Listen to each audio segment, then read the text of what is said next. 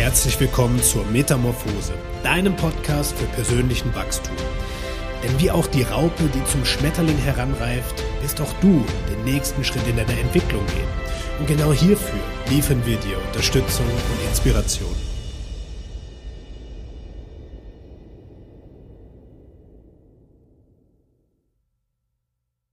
Schön, dass du heute zu dieser Episode wieder eingeschaltet hast. Ich heiße dich herzlich willkommen und ich freue mich schon auf die Session mit Marc. Kurz bevor wir loslegen, noch ein, zwei wichtige Infos für dich. Du hast es vielleicht schon im letzten Podcast mit Franzi mitbekommen. Wir haben unsere Community-Plattform gestartet. Und in dieser Community-Plattform erwarten dich ganz wertvolle Infos zu den Themen der Persönlichkeitsentwicklung, der Businessentwicklung, Marketing, aber auch Themen rund um den Fachbereich Health Coaching.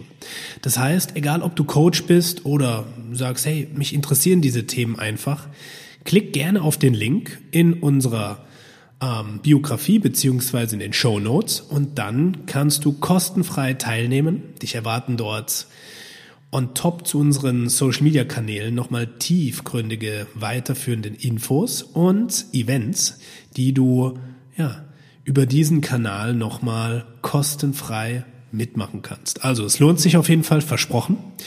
Und die zweite Sache, die ich gerne mit dir teilen möchte, ist unser Coaching, was ab 15. ab 16.05. so startet, ähm, die Homecoming Journey. Das wird ein Coaching, sowohl für Coaches als auch für jeden Nicht-Coach, der oder die merkt, ich möchte mehr Kontakt mit mir, mit mir selbst wieder aufbauen. Ich möchte meine Blockaden erkennen und lösen. Ich möchte mehr aus meinem Leben machen. Und wenn du das Gefühl hast, ja, ich möchte mehr aus meinem Leben machen, ich möchte Blockaden, die mich schon lange begleitet haben, einfach auflösen und über Dinge wie Breathwork, Embodiment, Theta Healing und ganz viele andere Tools einfach nochmal einen tieferen Zugang zu dir selbst finden, dann bist du genau richtig. Dann darfst du sehr, sehr gerne einen kostenfreien Termin für dich ausmachen, damit wir schauen, was da für dich das Passende ist. Aber jetzt erstmal viel Spaß bei der Episode mit Marc Richter und bis zum nächsten Mal. Mach's gut. Herzlich willkommen zu einer neuen Episode des Metamorphose Podcasts und heute möchte ich mit dir eine ganz wundervolle Metamorphose besprechen, nämlich die mit meinem lieben Freund und Wegbegleiter Marc Richter. Und ich kündige dich gar nicht als Heilpraktiker Marc an, sondern als Marc, ähm, mit der ganzen Facettenreichtum, was du hier mitbringst als Mensch und freue mich sehr auf den Austausch mit dir, ähm, auch zu schauen, was hast du denn so die letzten Jahre für eine Entwicklung durchleben dürfen und ja, wie beschreibst du auch so die kollektive Entwicklung äh, in Deutschland, im Bewusstsein insgesamt und wo geht vielleicht die Reise hin? Von dem her erstmal ein herzliches Hallo, schön, dass du da bist. Vielen lieben Dank für die Einladung, Tobi. Ähm, freue mich immer sehr, mit dir zu sprechen. Ähm, Leute, die uns ja schon mal gehört haben, wissen, dass du einfach ja zu Beginn meiner Metamorphose wirklich ein, ähm, einer der ersten Leute in diesem Bereich ja auch warst, ähm, als die Story losging auf dem Biohacker Summit in Helsinki 2016 und dann mein erstes Seminar beim Knebel Daniel 2017 bei euch in Mannheim, Endobalance. Und da ging ja wirklich so für mich die ganze Reise los, dass ich gesagt habe, hey, ich studiere jetzt doch nicht mehr Lehramt, Lateingeschichte, sondern ich arbeite irgendwie im Gesundheitsbereich und ähm, bin ja auch da als Lateinstudent natürlich viel mit dem ursprünglichen Werk der Metamorphose von Ovid in Berührung gekommen, habe das auch von hinten und vorne durchübersetzt und ähm, freue mich jetzt sehr, mit dir darüber sprechen zu dürfen. Ja, ich würde gerne mal in so eine Parallelwelt schauen, äh, wo es jetzt Marc in der jetzigen Zeit als äh, Latein- und Geschichtslehrer gibt. Äh, ja, wäre sicherlich interessant mal zu sehen, wo, wo du dann jetzt stehen würdest. Aber ja, ist auch schön zu sehen, dass man da durch diese Einflüsse und diese Begegnungen, die wir hatten, ja, ähm, auch durch so kleine Impulse, wie es ja war, ist ein Seminar, was dann wirklich einen Funken losgetreten hat, äh, was du dann durch deine, durch deinen Ehrgeiz, durch deinen Fokus, durch deine Disziplin auch mit Leben gefüllt hast, was das dann wirklich ausmachen kann. Und ähm, ja, sind einfach keine Zufälle, dass so Sachen passieren. Sehen wir jetzt bis heute auch, wie sich dann auch die Wege immer wieder gekreuzt haben und verbunden haben und ähm, auch da ein neues Leben geschaffen haben. Was würdest du sagen, ähm, wo würdest du dich heute sehen, hättest du nicht diesen Weg eingeschlagen? Also würdest du jetzt sagen, ich könnte mich da jetzt gut wiedererkennen in der Welt als Lehrer zu arbeiten oder eher nicht? Also ich wäre bei weitem nicht so glücklich, wie ich es heute bin. Und ich weiß nicht, ob ich, also als du das erste Mal gerade mit der Parallelwelt angesprochen hast, hätte ich gesagt, dass es für mich innerlich ein großer Kampf wäre. Kann ich aber nicht ganz so genau sagen, weil ich wüsste ja nicht, ob sich meine Ansichten so entwickelt haben. Also natürlich war ich, als ich als Lehramt, ähm, als Lehr Lehramtsstudent noch äh, tätig war, schon im Gesundheitsbereich tätig, habe als Trainer parallel und so gearbeitet, aber ich weiß nicht, ob ich viele Sachen wie die Kritik, die ich zum Beispiel an der Medikamentengabe und so habe, die hatte ich damals noch nicht so extrem. Also damals habe ich dann auch noch ähm, Antialler ähm, Antiallergiemittel genommen und was weiß ich. Also da war das so auf dem Übergang und das war halt so auf dem Scheideweg. Und ich glaube schon, dass ich viel einfach sehr, sehr kritisch gesehen hätte. Und ähm, ich stelle mir immer wieder vor, allein zur Schulzeit, wenn ich in der Schulzeit eine Maske hätte tragen müssen, wäre ich bestimmt nicht in die Schule gegangen. 100 Pro nicht, keine Chance. Aber ich weiß nicht, ob ich alles so kritisch gesehen hätte, wie sich das jetzt im letzten ja seit 2017 so entwickelt hätte. Und aber ich glaube schon, dass es innerlich ein Kampf wäre und ich bei weitem nicht so glücklich wäre. Ähm, sonst hätte ich überhaupt gar nicht mich anders entschieden und bin einfach aber jeden Tag dankbar, wenn ich ins Bett falle, dass ich mich dazu entschieden habe. Und das war bisher eine meiner besten Entscheidungen in meinem Leben, da mutig zu sein und wirklich ja. auf mein Herz zu hören. Ja, und das Wort Entscheidung ist ja eigentlich so ein, ein schöner Begriff.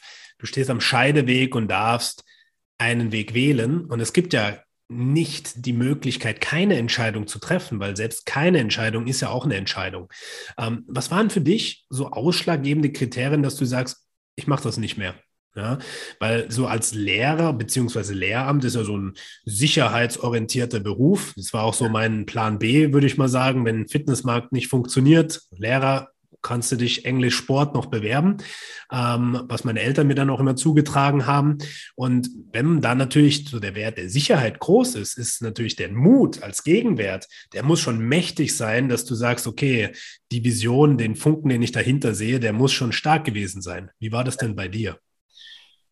Also ich wollte schon immer mit Menschen arbeiten und ich wollte schon immer Menschen positiv beeinflussen. Ich habe halt nur, je mehr ich studiert habe, gemerkt, dass der Inhalt, den du im Lehramtsstudium vermittelt bekommst und dann auch an die Kinder vermitteln sollst, nicht so wichtig für das Leben ist. Und je enger der Zeitplan und der Lehrplan wird, desto weniger hast du als Lehrer Zeit, nebenher andere Dinge mit einzustreuen. Wie, wie gehe ich mit anderen Menschen um? Respekt und all die Sachen, die mich wirklich ja interessiert haben, die hätten mich als Schüler leider einfach nicht interessiert. Als Schüler wollte ich einfach eine entspannte Zeit haben, so ein bisschen Spaß haben und dann passt es schon. Und ich interessiere mich jetzt wirklich für so viele Sachen, wie sei es Kunst, Musik, all die Sachen, die mit einfließen, wo ich mich jetzt eigentlich ärgere, dass ich zu Schulzeiten nicht dieses Interesse hatte und nicht diese Möglichkeit genutzt habe, da einfach ein bisschen mehr in dieses Fach einzutauchen, weil ich einfach nicht in diesem Alter war. Und da habe ich schon gemerkt, okay, all die Sachen, die ich jetzt gerne vermitteln würde, glaube ich leider, dass das bei Jugendlichen erstmal auf taube Ohren stoßen würde und ich eher mit älteren Leuten und Kindern arbeiten müsste, also so ab 20 vielleicht wieder wäre interessant, wo du halt wirklich dann auch mal dafür ja, Zeit hast und offen für bist, weil als Schüler möchtest du einfach, du hast ganz andere Themen in der Pubertät und du möchtest einfach eine entspannte Zeit haben, dass dir dein Lehrer nicht auf den Sack geht und irgendwie so die Schulzeit überstehst. Und da habe ich schon das erste Mal gemerkt, okay, du kannst, finde ich, bei Kindern und Jugendlichen hast du eine Abwärtsspirale. Du kannst extrem viel verkehrt machen und falsch machen und verkacken. Wirklich, du kannst in deren Zukunft verbauen, wenn du denen ein schweres Leben machst. Ähm, aber im Umkehrschluss hast du nicht das gleiche Potenzial, die positiv zu beeinflussen, finde ich. Schon zu einem gewissen Maß, aber nicht in diesem gleichen Maß, wie du es schlecht machen kannst. Ja. Weil du einfach, wie gesagt, du hast als Kind und als Jugendlicher andere Sachen im Kopf. Und ähm, deswegen habe ich gemerkt, okay, das ist schon mal das Erste und ich finde jetzt Latein und Geschichte nicht mehr so wichtig fürs Leben und Lehrplan wird immer enger, wird immer begrenzter. Du hast nicht mehr so viel Zeit, das parallel dort einzubauen, was wirklich wichtig ist drumherum. Plus extrem starke Bürokratie. Einerseits, du hast keine Ansporn für gute Leistungen. Sobald du einmal verbeamtet bist, kannst du machen, was du möchtest. Die Kinder sind dir vielleicht ein bisschen dankbar, aber grundsätzlich kriegst du keinen finanziellen oder anderen Ansporn für bessere Leistungen oder schlechtere Leistung. Plus, du hast eine extrem krasse Bürokratie und Hierarchie, wo halt wirklich, wenn du aus der Reihe tanzt im Beamtentum, gibt es ganz, ganz schnell Ärger. Und das sind halt alles so Sachen. Ich hatte ja immer auch Paralleljobs und ich wusste immer, wenn mir mein Chef gesagt hat, mach das und ich habe das nicht verstanden oder ich stand nicht dahinter, habe ich es einfach nicht gemacht. Der musste mir genau erklären, macht das jetzt Sinn oder nicht. Und in der Schule, also da wird ja ganz wenig hinterfragt. Da ist das so und dann wird es so gemacht und es wird seit dem Kaiserreich so gemacht. Und es wird auch die nächsten 100 Jahre sich nicht so schnell ändern, obwohl es überall auf der Welt schon andere Möglichkeiten gibt. Und da habe ich einfach gemerkt, hm, ja, du hast zwar viele Ferien und du kriegst ein ganz gutes Gehalt und es ist ein entspannter Job, aber ich habe halt irgendwann gemerkt, ich möchte nicht entspannt, ich möchte Sinn haben und ich möchte erfüllt haben und ich möchte einen Leistungsanspruch haben und habe halt dann gesagt, okay, Lehrer ist zwar eine schöne Mittelweg, aber du wirst halt nicht so richtig glücklich als Lehrer und das merkst du ja leider als Schüler auch bei vielen Lehrern, wenn du halt viele. Lehrer hast, die nicht so glücklich sind. Absolut, wenn ich zurückdenke, es gab zwei Lehrer, die habe ich wirklich so vom Gefühl her auch noch boah, so in mir, die auch einen großen Teil diese Aufwärtsspirale äh, beigetragen haben. Ähm, und die waren noch ja, etwas jünger, ich sag mal jetzt so Anfang 40 und hatten einen Drive. Und da hast du gemerkt, den geht es auch wirklich nahe, dir was mitzugeben. Und alle anderen waren so, ja komm, ich ziehe jetzt noch die letzten zehn Jahre durch, bis ich in Rente gehe und alles andere ist mir scheißegal. Wir hatten einen Lehrer, der war ein Klassiker, der hat sich immer reingesetzt, hat gemeint, ich weiß, dass ihr keinen Bock habt, ich habe auch keinen Bock, hat seine Zeitung mitgenommen, hat seinen Kaffee hingestellt, hat uns eine Aufgabe gegeben, hat Zeitung gelesen. Und das war dann auch so, dass wir als Schüler gesagt haben, Alter, warum kommen wir denn überhaupt noch? Und ähm, ja, der ist dann irgendwann in Frührente gegangen und dann haben wir einen neuen gekriegt. Aber ähm, ja, wie du sagst, man merkt es bei vielen, die sich dann mit einem Schicksal abgegeben haben. Und ähm, die Lehrer und meine Freundin ist Lehrerin, wo wirklich auch so ein Herzblut dahinter steckt, eine, wirklich eine Leidenschaft, das wirkt sich aus, aber man, einem ist oftmals die Hände gebunden, wirklich was zu verändern. Ja, wir hatten jetzt beispielsweise äh, überlegt, wie könnte man Soundhealing und Resonanz mit in die Schule einbinden.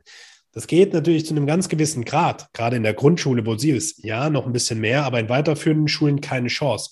Und dementsprechend, ähm, ja, ist es jetzt wohl deine Aufgabe, die Schule des Lebens zu bespielen. Ja, ich könnte mir auch vorstellen, wenn man irgendwann mal sagt, okay, Praxis läuft, Einkommen läuft, man bräuchte nicht mehr so viel Arbeit, dass man halt dann anbietet, okay, ein, zwei Nachmittage mhm. macht man so eine Art Nachmittagsbetreuung für die Kinder. Für die Kinder, wo die Eltern keine Zeit haben, die vielleicht keine Eltern haben und so, die, die wirklich die Unterstützung brauchen und sagt, hey, ich kümmere mich mal Nachmittag, nehme fünf bis zehn Kinder und verbringe aber mit denen wirklich einmal, zweimal pro Woche ein paar Stunden am Stück und kann mit denen machen, worauf ich Lust habe und mhm. bietet denen so einen sicheren Halt, wenn das deren Zuhause nicht erlaubt.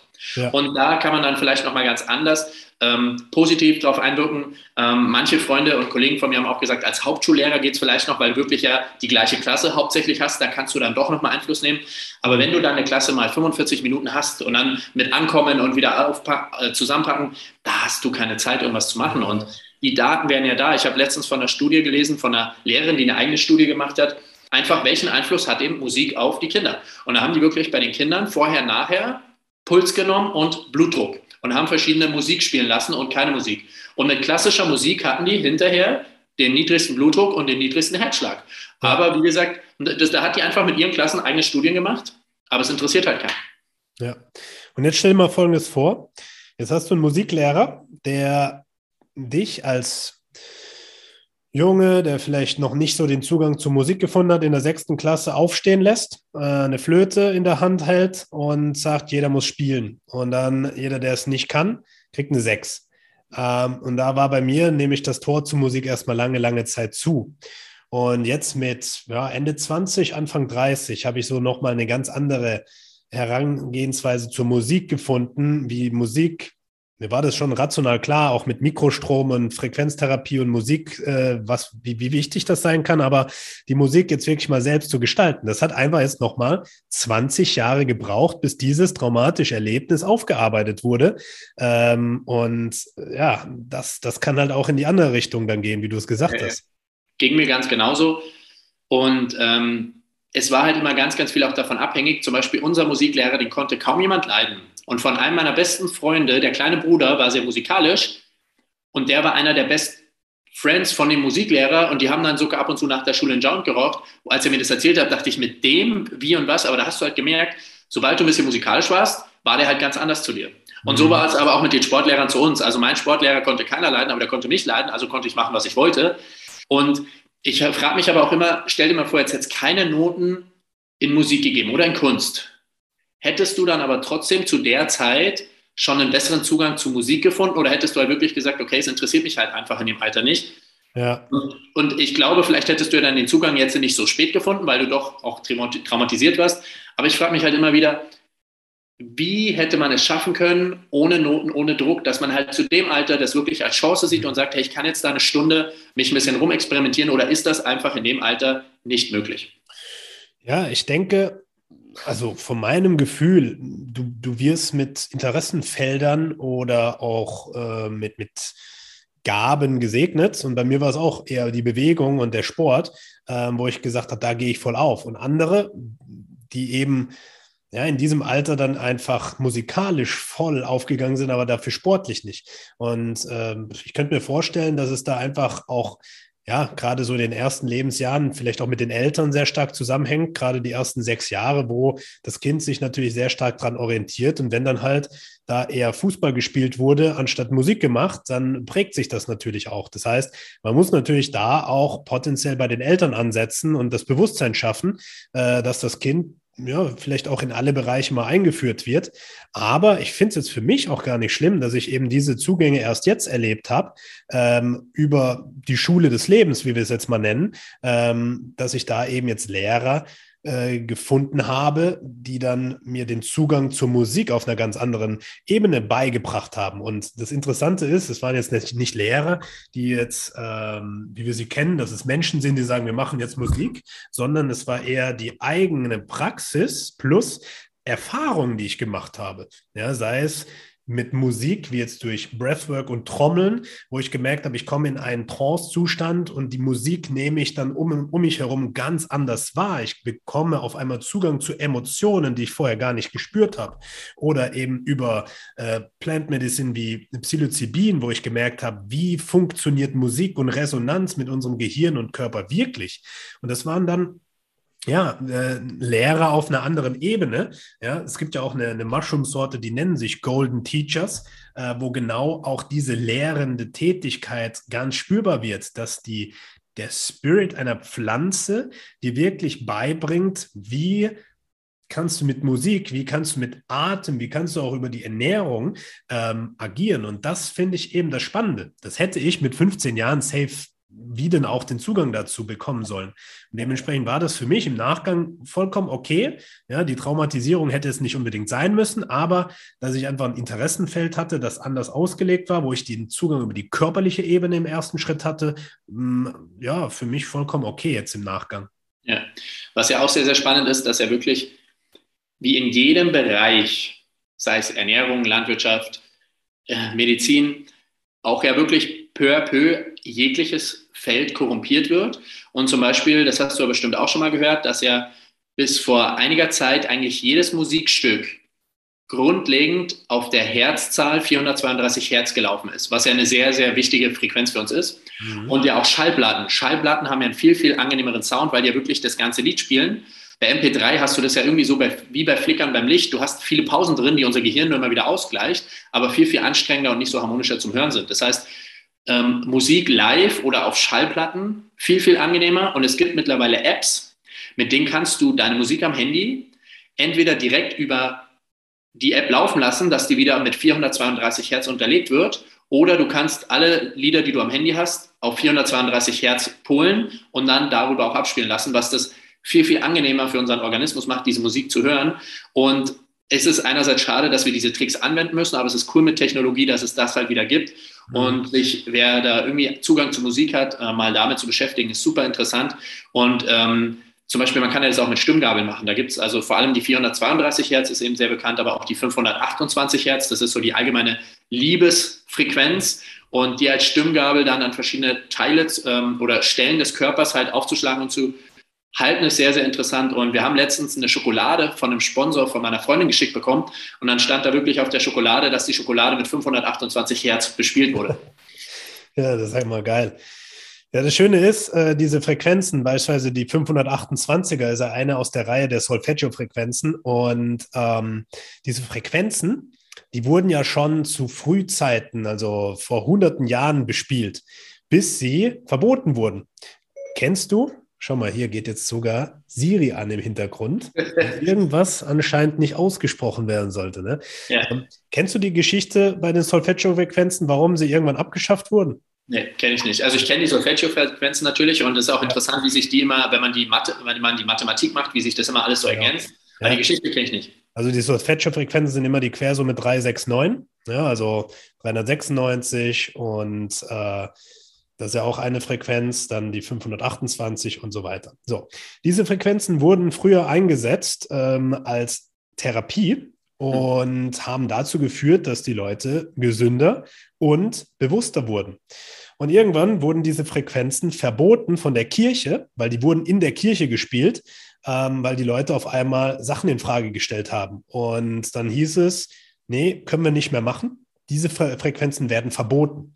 Und ähm, wenn man sich diese Frequenzen beispielsweise auf so einer Plattform wie NeoWake oder gibt es auf YouTube auch einige, ähm, wo man sich das anhören kann, mal anhört, dann passiert mit einem was. Ja, und wenn man das natürlich kombiniert mit einer, ja, mit einem einigermaßen gesunden Körper und der dann auch hydriert ist und Nährstoff ähm, versorgt, ja, also die Basis muss natürlich da sein, dass es auch resonieren kann ja, dann fängt natürlich da an, wirklich was zu arbeiten, allein über die Klänge. Ja. Und meine erste tiefe spirituelle Erfahrung hatte ich 2017, an die ich mich zurückerinnere, über diese Solfeggio-Frequenzen. Weil da waren wir gerade so auch auf dem Trip, mit Mikrostrom zu experimentieren und ich habe Folgendes gemacht.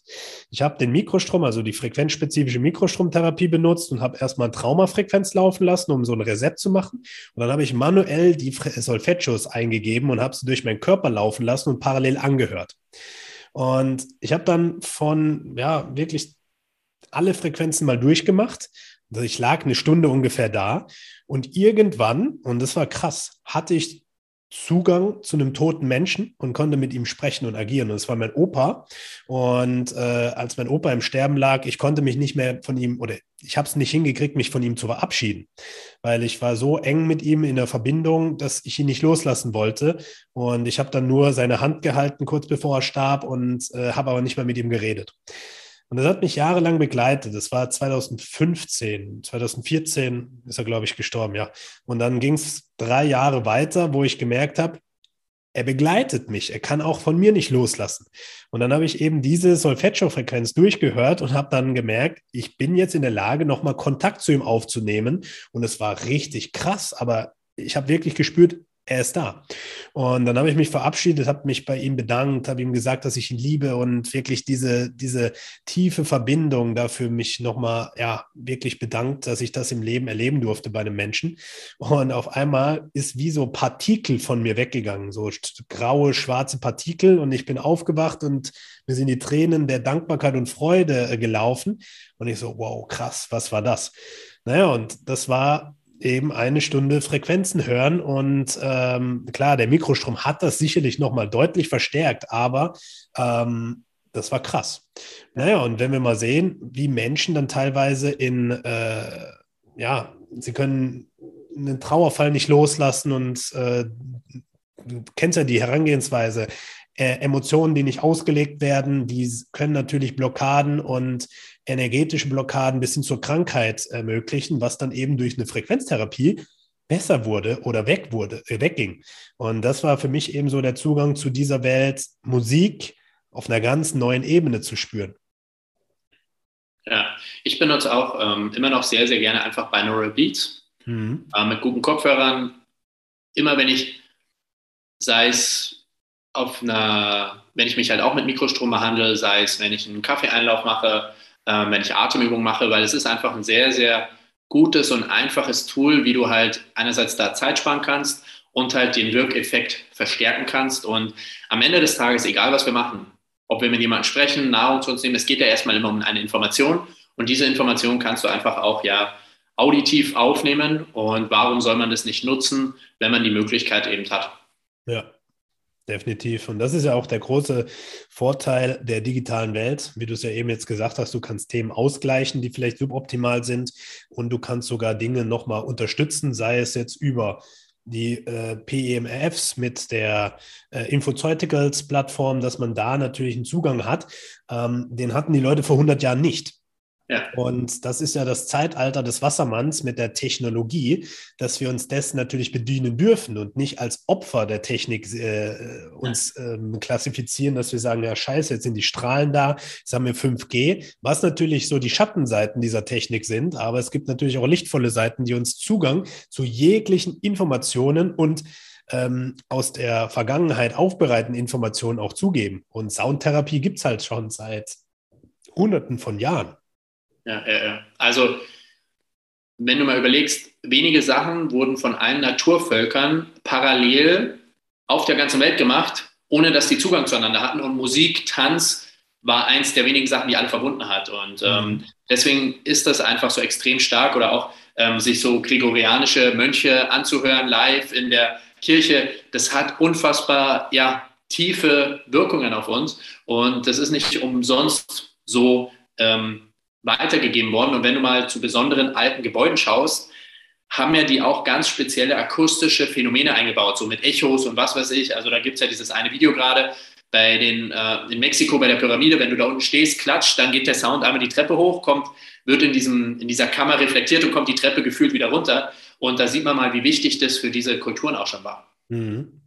Und vor allem, welches Wissen äh, über Architektur und Klang da auch vor, vor, ja, es sind ja teilweise mehrere hunderte Jahre, wo die Sachen tausende, gebaut wurden, die Pyramide, Jahre. tausende Jahre, genau, was da schon ähm, vorhanden war und in der Überlieferung immer noch da ist, aber teilweise verzerrt oder verändert wurde, damit diese Information äh, letztendlich auch nicht bei uns ankommt. Und das zieht sich ja durch alle Felder, sei es im Gesundheitsbereich, sei es im ähm, sag ich mal, Persönlichkeitsentwicklungsbereich, dass es teilweise so verzerrte Informationen gibt, und äh, das natürlich auch einen großen Reiz, sag ich mal, ausmacht, warum du jetzt immer mehr und ich auch äh, gemerkt haben, okay, wir sind hier an der Stelle, wo wir ähm, ja die Schule des Lebens als Mentoren, als Lehrer, als Wegbegleiter auch ähm, bespielen müssen, weil es eine Aufgabe ist, die in der heutigen Zeit einfach so notwendig ist, ähm, dass die Leute auch merken, okay, wo darf ich wirklich feinfühlig werden, was Informationen angeht, ähm, ohne dass wir jetzt sagen, wir haben die Weisheit mit den Löffeln gefressen und wir sind besser, sondern ähm, wir durften einfach Erfahrungen im Leben machen, wie jetzt eben meine Mikrostromerzählung, wo ich gemerkt habe, krass, da gibt es noch mehr als das, was wir sehen können. Ja, und ähm, wie wir im Vorgespräch auch schon gesagt haben, es gibt ja nicht per se schwarz-weiß, schlecht, gut, richtig und falsch. Ja. Es gibt Hinweise und Tendenzen, aber grundsätzlich ist es ja auch für jeden wiederum sehr, sehr individuell und es gibt einfach so viele Sachen, die wir noch nicht verstehen, die größer als wir sind und das darf man da auch mit reinnehmen.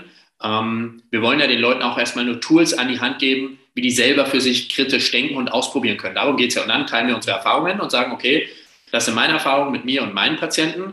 Jetzt darfst du versuchen, es zu replizieren oder abzuweichen und zu gucken, was passt denn für dich. Und dann teilt man wieder seine Informationen und seine Erfahrungen und guckt, okay, interessant, guck mal, ich bin an das Ergebnis gekommen, du auch, aber wir hatten zwei komplett andere Wege.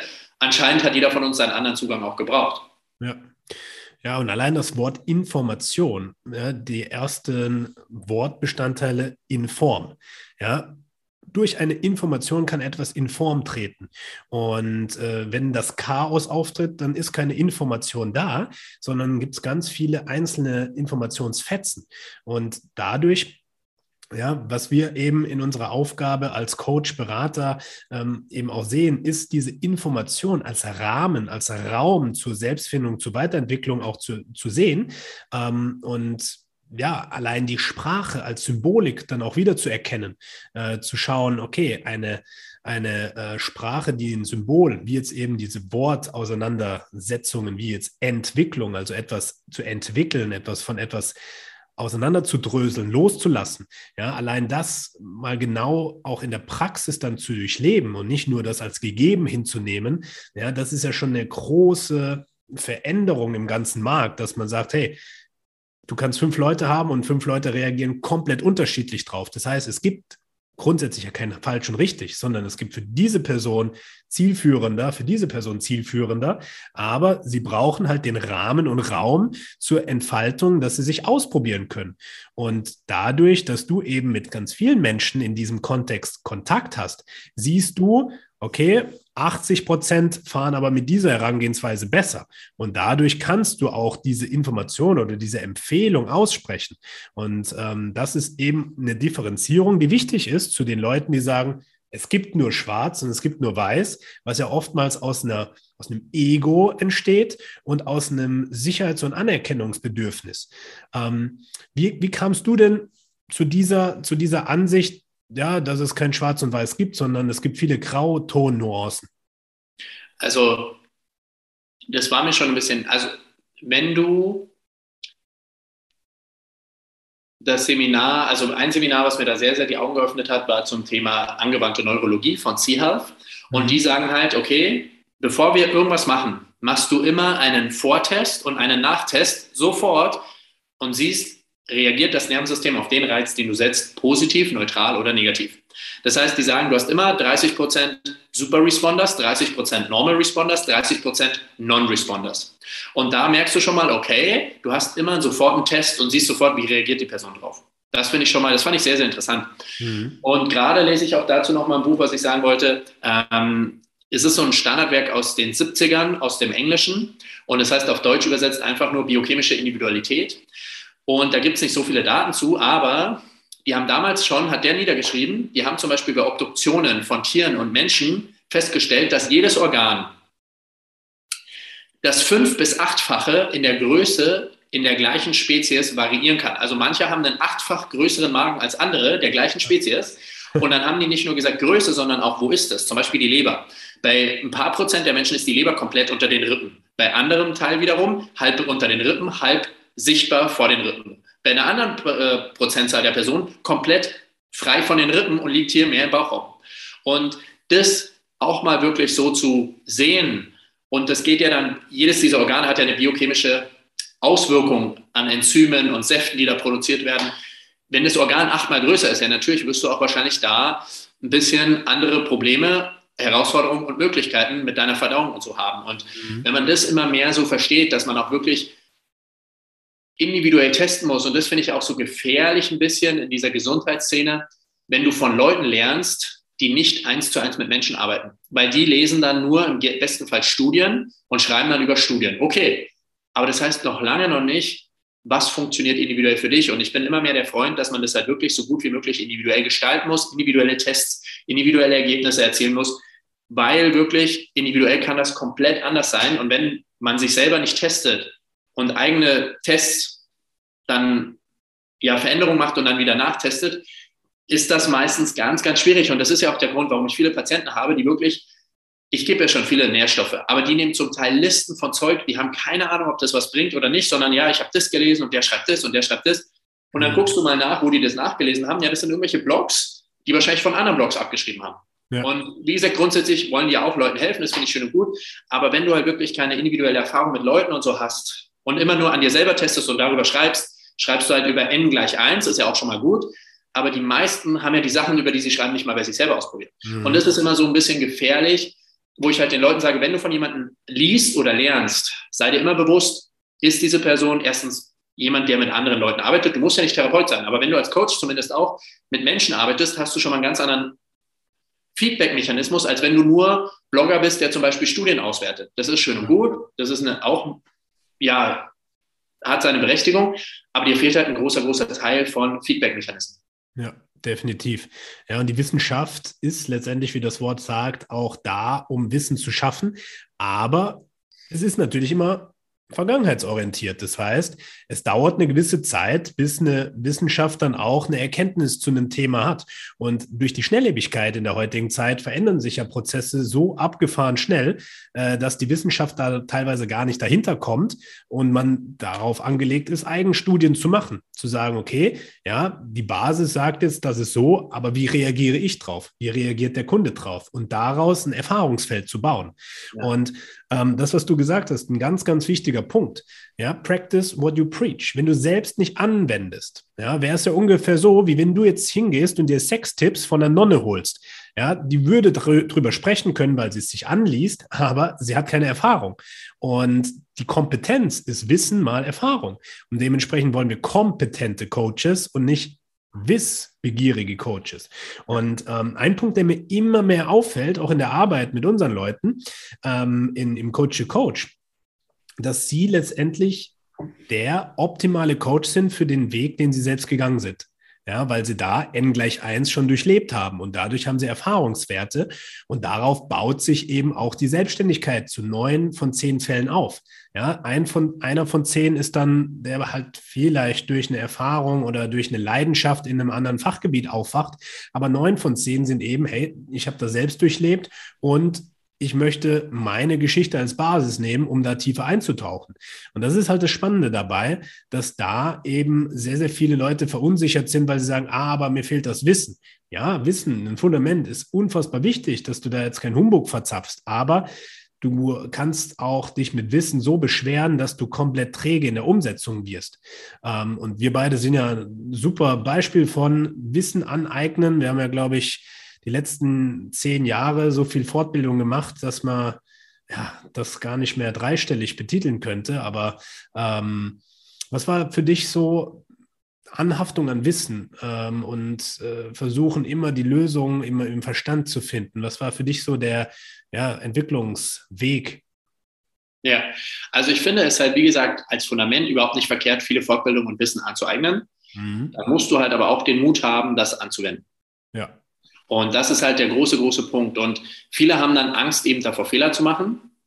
Und ich sage halt immer, die Person, die jetzt gerade zu dir kommt, um mit dir zu arbeiten, die ist genau jetzt richtig bei dir.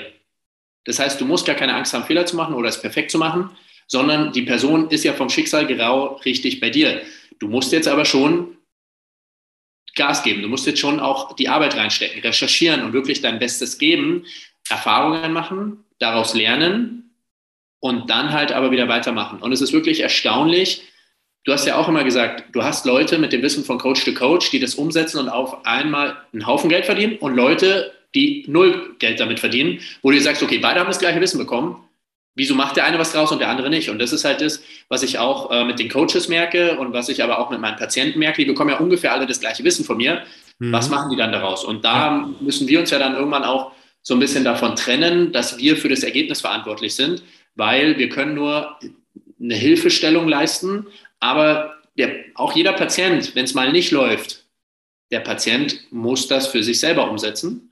Und ich kann nicht mit dem tauschen. Und das sage ich meinen Patienten auch. Ich schlafe jede Nacht ruhig, ob du jetzt Schmerzen hast oder nicht. Das tut mir zwar leid, aber wenn du halt nicht in die Umsetzung kommst, dann brauchst du anscheinend den Schmerz noch. Dann brauchst du anscheinend das Leid noch, um noch irgendwas zu lernen, was wir noch nicht gelernt haben. Ja. Und dann ist das Leid anscheinend auch noch nicht groß genug. Und ähm, das ist halt ein großer, großer Punkt. Also ich glaube, die, die am Ende erfolgreich sind, sind nicht die intelligentesten, sondern die, die am wirklich ersten in die Umsetzung kommen, machen, machen, machen. Mhm. Und wie gesagt, aber seid auch vorsichtig. In der heutigen Welt ist es halt auch super einfach, sich als Titel Experte hinzuschreiben. Und wenn man dann wirklich mal in diesem Business ein bisschen länger ist und hinter die Fassaden gucken kann, das ist eigentlich zum Teil wirklich lächerlich, wie einfach man als Experte, also selbst Buchschreiben ist ja easy heutzutage, ähm, was ja früher dann schon nochmal was anderes war. Nicht jeder hat ein Buch geschrieben, aber heutzutage ist das auch nochmal leichter und wirklich da sich nicht so leicht blenden zu lassen, hinter die Fassaden zu gucken. Und ähm, da sind wir ja auch oft genug ja, drauf reingefallen und haben uns so ein bisschen blenden lassen, was ja am Anfang so davor dazugehört, dieses Guru-Syndrom, aber wirklich sich da auch nicht blenden zu lassen und wirklich zu schauen, wen lese ich hier, wen recherchiere ich, wem vertraue ich da, ähm, macht das für mich Sinn? Wie gesagt, practice what you preach, lebt er das auch und ähm, schau dir die Person an, von der du lernst und mit der du arbeiten möchtest. Wenn die selbst überhaupt nicht gesund aussieht, immer übermüdet aussieht, Falten hat, ähm, ja, vielleicht dick ist, Haarausfall relativ früh hat, dann wäre ich schon auch kritisch, weil natürlich gibt es Genetik und bla bla bla, aber hey, wenn die selber total überarbeitet ist und auf sich selber nicht aufpassen kann, dann wäre ich da schon immer so ein bisschen kritisch auf jeden Fall. Mhm. Ja, definitiv. Es gibt ja auch in dem äh, Bereich so eine äh, Sache, der äh, Schuhmacher hat meistens die schlechtesten Schlappen an. Aber äh, definitiv, wenn ich jetzt bei jemandem in eine Beratung gehe und der selbst das nicht umsetzt, was er dir mitgibt, äh, dann ist es nicht authentisch. Und das ist dann natürlich auch der Hebel, den ich als erstes kontrollieren würde. Ja, weil Wissen, das sind Wissensbausteine. Ja, der eine sagt so, der andere sagt so. Ähm, wenn man beides konsequent umsetzt, dann kannst du auch mit durchschnittlichem Wissen bei einer sehr guten Umsetzung sehr gute Ergebnisse erzielen. Hingegen bei einem sehr guten Wissen mit einer durchschnittlichen Umsetzung nur durchschnittliche Ergebnisse. Und dementsprechend macht es natürlich auch Sinn, gerade für Trainer, die jetzt am Anfang vielleicht auch da stehen oder Coaches, die sagen, ich habe total Angst, Fehler zu machen. Hey, du musst nicht alles wissen. Es ist wichtig, dass du jetzt natürlich nicht blauäugig mit einem Halbwissen da loslegst, aber wenn ein Fundament geschaffen ist, dann geht es um die Anwendung. Denn gehst du zu früh in ähm, Spezifizierungen, dann wirst du das fundamentale Wissen nicht wirklich äh, dir aneignen und setzen lassen. Und dann passiert natürlich das Doofe, dass du anfängst, anstatt Ernährungsgrundsätze jemand zu erzählen, erstmal Neurotransmitterprofil im Urin untersuchst. Und dann sind wir natürlich da in der Guru-Thematik, weil die Gurus kommen um die Ecke und sagen dir, ich bringe dir jetzt bei, wie du äh, kinesiologisch Supplemente testest. Ähm, und du gibst dann den Leuten anstatt ein gutes Magnesium am Anfang ein Alpha-GPC oder sonst was, ja, was dann vielleicht später in der Spezifizierung Sinn macht, aber in der Grundlage eben nicht. Und äh, dann bist du halt im Guru-Syndrom gefangen, äh, was wir auch durchlebt haben. Aber das war auch wichtig, um da hinzukommen, wo wir jetzt stehen. Und auch jetzt gibt es jeden Tag immer noch so viel Neues zu lernen. Und das ist das Schöne dran, weil man merkt, man ist nie am Ende. Und der Weg ist einfach das Ziel. Ja, aber der Punkt, den ich auch immer sage, ist, nicht jeder muss jeden Fehler selber machen. Es reicht, dass wir den Fehler gemacht haben und wir reden jetzt darüber. Vielleicht erspart es ja anderen Leuten den Fehler. Ja. Und du merkst bei den Leuten, die wirklich lange in einem Feld dabei sind, die da lange arbeiten, gut arbeiten, anstatt immer komplexer, wird das immer einfacher, was die sagen. Du ja. denkst dir eigentlich fast irgendwann, das klingt zu leicht, um wahr zu sein, aber ich frage halt meine Patienten auch immer, vor allem bei chronischer Müdigkeit, hey, von wann bis wann bist du überhaupt im Bett und schläfst? Und dann schlafen die zum Teil sechs Stunden nur und wundern sich, dass die müde sind. Und dann sage ich, hey, ähm, da, brauchen wir mit Supplements gar nicht anfangen. Wenn du nicht mindestens deine acht Stunden schläfst, dann kann ich dir nicht helfen. Und ja. wenn du aber so banale Sachen gar nicht abfragst, dann wunderst du dich, warum das nicht funktioniert, was du machst. Und das kann manchmal so einfach sein. Ich habe einen Patienten gehabt, da lief alles gut und auf einmal hatte der Schlafprobleme abends und hat sich ähm, hatte fast Panikattacken, saustarkes Herzklopfen und ich habe alles umgedreht und habe mich Wirklich, ich habe gedacht, hey, was läuft denn hier falsch? Wir haben die Supplements alle abgesetzt und was weiß ich. Am Ende kam raus, der hat einfach nur zu spät abends Vollgas-Hit-Training angefangen, drei, vier Mal die Woche zu machen. Und ich denke mir nur, warum habe ich das nicht gefragt? Und ich habe mir halt gedacht, ja, da würde doch selber drauf kommen, dass es davon sein kann. Nein. Und das ist manchmal so banal und wirklich ja. Basics first, Basics first und wirklich gucken, passt die Ernährung, passt das Schlafverhalten, haben die ein Basis-Nährstoffprotokoll. Man muss ja nichts Fancy-artiges da erstmal machen. Und wenn das die Leute mal ein halbes Jahr durchziehen, hey, es ist krass, was du da wirklich für Ergebnisse haben kannst. Und das ist halt aber genau das Problem, dass viele am Anfang denken, boah, das, das kann ich doch niemandem verkaufen, das ist doch viel zu einfach, dafür kann ich doch kein Geld verlangen. Wenn du den Leuten hilfst, das umzusetzen, dann ist das das Wichtigste überhaupt, was du mit den Menschen machen kannst. Ja. Und wenn wir das jetzt ergänzen, ja, wenn wir das aus der Fachrichtung sehen äh, und auch die ganz einfachen Punkte jetzt aus der Business-Richtung sehen, ja, dann geht es darum, warum hast du Angst? So in der emotionalen Ebene, warum hast du Angst, dass das nicht ausreicht? Also welcher Glaubenssatz wird da aktiv? Angst vor Ablehnung oder welches Bedürfnis? Das Bedürfnis nach Anerkennung, nach gesehen werden. Ähm, was ist da dahinter? Dass du A, da die Beweggründe kennst. Ganz simples Thema, Maslow'sche Bedürf Bedürfnispyramide bei dir selbst mal anwenden und auf deine Kunden übertragen. Ja, und das große Feld im Business Coaching ist Zielgruppen. Verständnis, nicht die Zielgruppe einfach nur zu definieren, sondern das Zielgruppenverständnis zu entwickeln. Und ähm, ich habe auch oft gedacht, das klingt ja abgedroschen, ja, über die Zielgruppe immer zu sprechen. Aber wenn du die Personen so gut kennst, als ob es dein bester Kumpel wäre, den du seit 20 Jahren ja, so eng in deinem Leben hast, ja, dann wirst du bei den Menschen natürlich auch die Hebel äh, bewegen können, dass sie sagen, okay, ich vertraue dir. Und viel mehr Ja, ist es wirklich nicht. Eine fachliche, ein sehr gutes fachliches Fundament und dann vor allem in der Praxis in die Umsetzung gehen zu können, was die Sachen anwenden angeht, ein gutes Verständnis über die Zielgruppe zu haben, das auf im Marketing auch abbilden zu können, ja, was freies Sprechen angeht oder ähm, authentisches Schreiben und ähm, das dann halt wirklich mit Herz und Seele bespielen. Ja, und das, das macht eine Grundlage aus. Und wenn das mal steht, dann wirst du deine 10.000 Euro Umsatz machen, dann wirst du auch ähm, schon wirklich ein gutes Business aufgebaut haben. Und dann kannst du dich über bezahlte Werbung oder was auch immer, was im Business-Marketing-Bereich oftmals äh, ganz am Anfang schon getriggert wird, überhaupt erstmal befassen. Ja, und beim im Health Coaching danach kannst du dann mal anfangen mit Spezifizierung wie Blutwertanalyse und Co. Ja, wo wir dann beispielsweise am Anfang ja eher noch das die Haarmineralanalyse reingeben würden, bevor du jetzt irgendwas mit ähm, invasiven äh, Methoden da machst, wo du jetzt noch einen Arzt oder Kooperationspartner brauchst.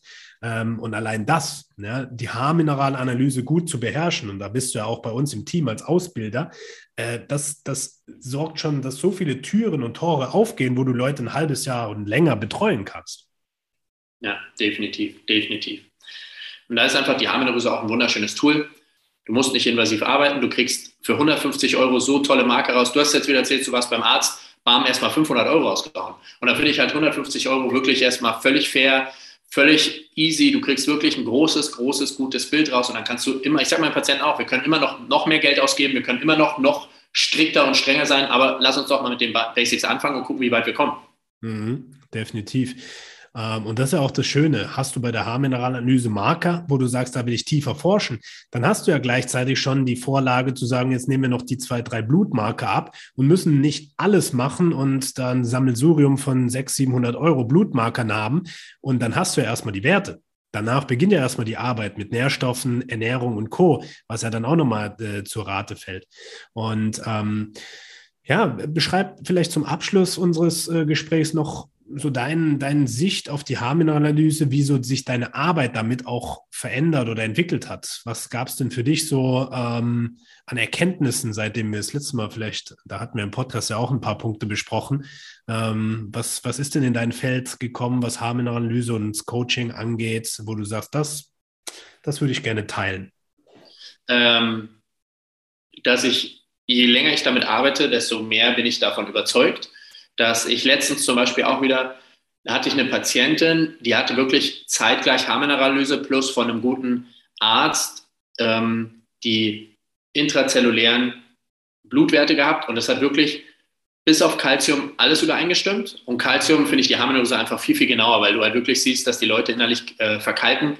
Mhm. Und da sehe ich einfach immer wieder, hey, es ist interessant, wie genau die wirklich das widerspiegelt, was die Leute empfinden, wie die Leute sich fühlen und dir wirklich da einen ganz, ganz genauen Wert gibt und ähm, ich auch immer auf mehr Therapeuten stoße, die ich vorher nicht kannte, die, denen ich wirklich, wo ich finde, dass die gute Arbeit leisten, die auch mit der Harmoneröse arbeiten. Also dass wir nicht die Einzigen da sind, sondern dass es wirklich ja. ähm, vor allem in Amerika auch viele gute Therapeuten gibt, die damit arbeiten und sagen auch, dass es ihnen wirklich wertvolle Hinweise gibt.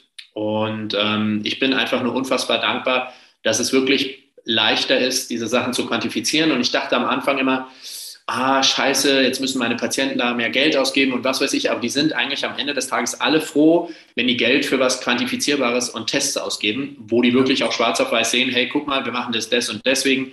Und das ist wirklich einfach schön zu sehen.